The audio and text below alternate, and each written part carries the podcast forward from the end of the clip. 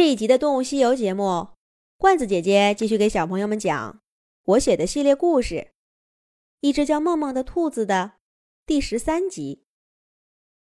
罢餐一定要坚决。梦梦在日记中写道：“你想要什么东西，自己不去争取，难道还指望别人不成？我知道。”家养动物们不这样，我跟他们聊过。那只叫大黄的狗劝过我：“给什么就吃什么好了。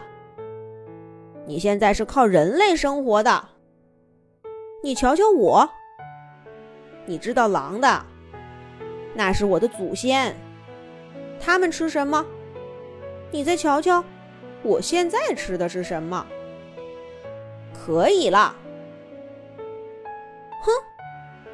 所以你才过现在这样的日子，吃点好的，就像过年了似的。那只母鸡也劝过我，不要跟人类讲条件，你不可能比他们更精明，低调生活才能得到最大的好处。哼，所以呀，它连自己的蛋都保不住。我梦梦，还有这些跟我在一起的小兔子们，我们绝不能过这样的日子。跟人类一起生活，是我自己的选择，并不是他们施舍给我的。我过得不开心，随时可以离开。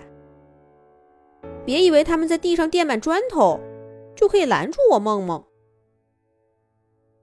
我留下，只是因为我不想走。我想走的时候，保证他们一觉醒来再也看不见一只兔子。瞧我，干嘛这么大怨气？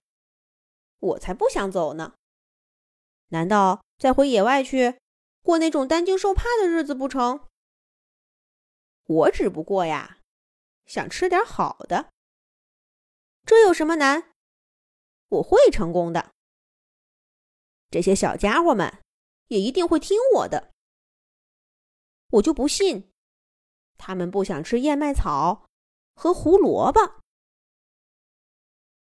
这场由梦梦带领的罢餐活动进行的轰轰烈烈，很快全家人就都知道了。兔子还会提要求，我从来没听说过。他们不吃就饿着好了。饿久了，自然什么都吃。这么多兔子，天天吃胡萝卜，哪有那么多胡萝卜给他们？魏明的爸爸说道：“就是嘛，你们兄弟俩都到镇上上学去了，哪有功夫管这些事儿？嘴巴养的刁钻了，还不都是我们的事儿？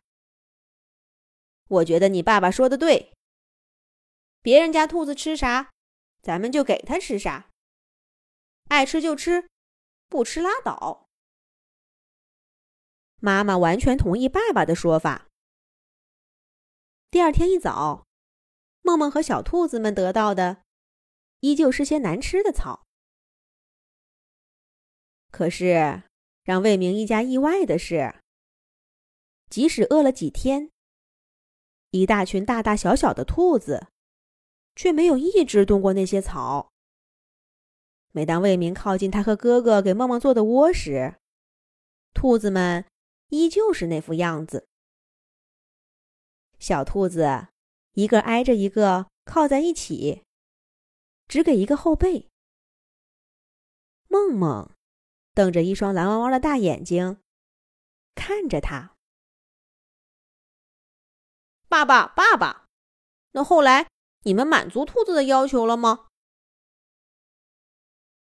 魏明给丁丁讲这段故事的时候，丁丁还没有看到梦梦接下来的日记。他焦急的想知道事情的结果。魏明点了点头。他告诉儿子，一天以后就是周末。他跟哥哥两个人起了个大早，走了漫山遍野的路，找来许多兔子喜欢吃的草，足足背了一大筐。傍晚才回到家，一股脑的都丢到梦梦的窝里去。